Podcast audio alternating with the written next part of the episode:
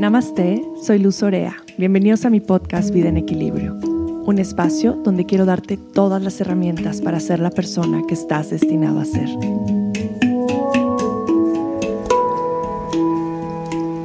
Querida comunidad, gracias por estar aquí.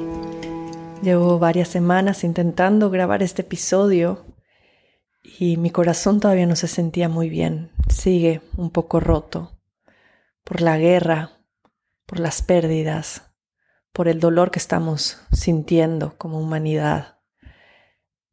Pero aquí estoy, estoy en India y durante varios días me había sentado con mi micrófono y mis audífonos para grabar, escribir un poco y no podían salir las palabras de mi corazón. Siento que todos estamos experimentando el peso del duelo colectivo. De alguna u otra manera, algunos sin darse cuenta y otros como yo estamos sintiéndolo todo. El llanto de las madres, la muerte de los niños, el dolor, las pérdidas. Y para mí en este momento todo lo que sucede parece trivial. Y estoy rodeada de amor en mi casa, en mi familia, en mi comunidad, llena de salud. Y en este momento guiando mi primer retiro en la India, un sueño que tenía desde hace 13 años, desde la primera vez que vine a esta tierra sagrada.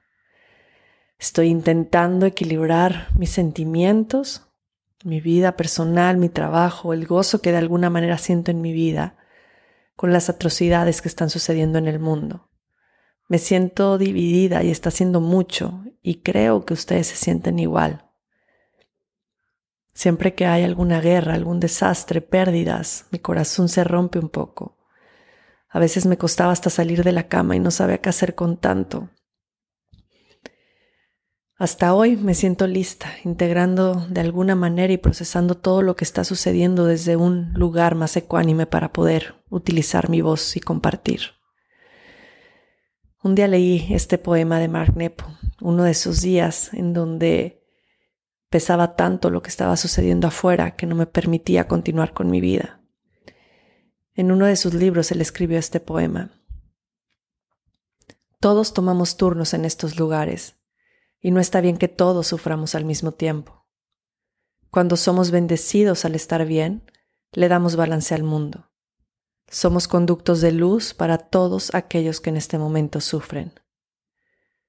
Seamos como un sol en todos los lugares rotos. Brillemos y mandemos luz al mundo con nuestra vibración alta, nuestras palabras, nuestro ejemplo. Necesitamos estar bien para poder alzar la voz después y ser los activistas que el mundo necesita. Hmm. Este poema tocó profundamente mi corazón y fue ahí cuando me decidí levantarme de la cama y decir, tengo que continuar con mi vida, pero de una manera mucho más consciente. ¿Cómo puedo estar aquí en presencia en lo que a mí me está tocando vivir, generando y expandiendo luz y amor al mundo. Usar mi voz en las injusticias siempre será mi forma de activismo. Y está bien si tu activismo es diferente, porque hay muchas, infinitas maneras de usar nuestra voz y de no ser indiferentes. Hacer protestas en las calles, postear en las redes sociales, donar dinero a organizaciones que pueden llevar ayuda a la zona de conflicto, Puedes tener esas conversaciones incómodas con tu familia y amigos. Pero más allá de eso, te invito a que evites el juicio. Sé gentil con todos. Cada quien está haciendo lo que puede desde donde está y desde su propio nivel de conciencia. Pero lo que es cierto es que no podemos quedarnos callados. Busca la manera de darle voz a esa injusticia, Así que si te duele el corazón, no te quedes callado. Yo no puedo hacer como que nada pasa. Tengo esta plataforma donde soy escuchada y siento que es mi obligación moral alzar la voz por lo que creo. Y no hablaré sobre el conflicto porque no soy experta en el tema, pero sí conozco lo que es la humanidad. Y creo firmemente que nuestra esencia y estado natural es el amor, la felicidad y la salud. No solo ver el sufrimiento ajeno es lo que duele. es el dolor que sentimos por otros y la impotencia de no poder ayudar. Y existe un término para esta impotencia y se llama angustia, angustia empática. Y con el tiempo conduce al agotamiento extremo. Si estás abrumado y agotado por tanto en tu corazón, quiero hoy decirte que no eres el único. Es importante que en estos momentos cuidemos mucho de nosotros, tengamos un extra care, que comamos bien, durmamos lo suficiente, tomemos mucha agua, hagamos las prácticas que nos generen bienestar, que nos ayuden a calmar nuestra mente, que estemos cerca de las personas que amamos y que les digamos cuánto las amamos. Porque cada vez nos damos más cuenta de la impermanencia, de que la vida se puede ir en un abrir y cerrar de ojos. Y principalmente tenemos que traer más compasión y amor al mundo el otro día leí esta, que esta frase que tocó mi corazón y dice, el sabio aborrece la enfermedad, pero no al enfermo. Y cuesta pensar en amar a alguien cuando es capaz de hacer tanto daño. Pero la realidad es que no queremos generar más odio en el, en el mundo, queremos traer más compasión para las personas que actúan desde la inconsciencia. Y ojalá que esta siguiente frase se vuelva nuestro mantra de todos los días. Love is everlasting forgiveness. El amor es perdón eterno. Y está claro que las guerras, los conflictos son un reflejo del gran problema de salud mental y de trauma en el mundo. El problema está en que estamos muy apegados a nuestro cuerpo y nuestra mente. Y todo esto me reafirma el gran impacto y el gran beneficio que tienen las prácticas que nos ayudan a mantener nuestra salud mental. La meditación, el yoga, la terapia, el ejercicio, el trabajo de sanación. Porque no tendríamos por qué pelear por la paz. Primero tenemos que cultivar la paz interna. Y si el mundo es un reflejo de lo que hay adentro de nosotros, entonces en verdad tenemos mucho, mucho trabajo por hacer. Sí creo que a través de mi caminar en esta tierra, de lo que comparto, de la fortuna de mi trabajo como maestra de yoga y generadora de bienestar, estoy haciendo un cambio, estoy tal vez sembrando una semilla de amor y de compasión en el mundo. Y esa es mi trinchera. Y cuando todo se derrumba como en estos momentos, entonces trabajo más, genero más conciencia, doy más amor, me cuido más. Duele tanto el corazón por los niños. Cada vez que veo a mis hijas no dejo de pensar en todos los niños que en este momento están sufriendo. Y es que en verdad los niños nunca deberían de cargar con el conflicto de los adultos, de las religiones, de las divisiones.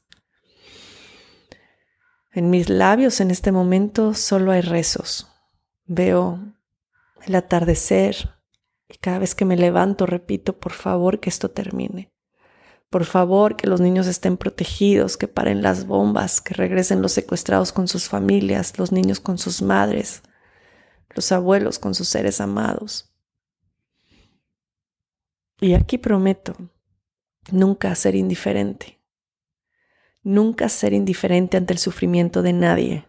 No importa su religión, su color de piel, su país de residencia, y enseñarle a mis hijas a hacer exactamente lo mismo. En mi corazón rezo porque esto que estamos viviendo sea un catalizador para el cambio, ese gran cambio que anhelamos como humanidad. Y quiero compartirte hoy un rezo para que lo escuches, lo repitas, lo sientas en lo más profundo de tu corazón y desde ahí sigas mandando amor al mundo ahí, desde donde estás, en tu casa, en tu coche, en el súper, en tu oficina, no importa, solo siéntelo. Vamos a tomarnos un momento para rezar y meditar juntos. Ahí desde donde estás, si puedes cerrar los ojos, cierra los ojos y si no, mantén tus ojos abiertos. Si estás sentado, puedes descansar tus manos sobre tus rodillas dejando las palmas abiertas al cielo. Y siente tu corazón abierto. Conecta con la presencia del amor en ti. Esa presencia del amor que coexiste en todos los seres humanos sin excepción. Sostenemos nuestra energía colectiva con un propósito elevado.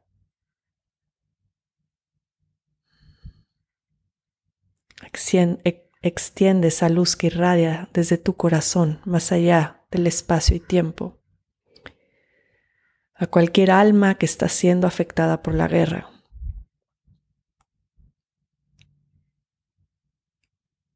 Inhala profundo y manda esta luz por todas las personas que tienen miedo, que han perdido a alguien, por las madres, los niños, los recién nacidos, por los jóvenes que han sido llevados a la guerra. Mándale luz a todos ellos. Reconoce el poder de tus pensamientos. Extiende el amor y la paz que habita en ti. Y reza por la paz, por la resolución de este conflicto. Abre tu corazón y tu mente a lo que es posible, a la posibilidad de la paz. Pon una mano en el corazón y reconoce que la energía del amor está en nosotros. Pedimos por los niños, los niños que están sufriendo, por los niños que están cargando el peso del conflicto y la incertidumbre que ningún niño debería de cargar. Recemos por la paz. Sostén a estos niños rodeados de luz, pidiendo porque encuentren esperanza en medio del caos. Por todos los niños, por todas las madres, porque cada niño sienta que nos importa, que se sientan protegidos, que sepan que son amados, que sane su cuerpo, su mente, su corazón, que sepan el poder de la compasión. Que las personas que están tomando estas decisiones que afectan a los niños puedan tomar decisiones que sean basadas en el amor. Que el amor los rodea a todos ellos. Toma una respiración profunda, tus dos manos en tu corazón y comprométete a seguir dando ese amor a todas las personas que te encuentres, a todos los que lo necesitan ahora.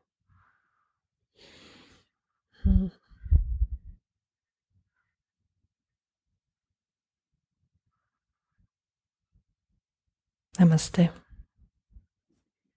Gracias infinitas por escucharme. Deseo que este episodio que viene de lo más profundo de mi corazón sea de mucho beneficio para su corazón también, que sea como un apapacho, como un bálsamo.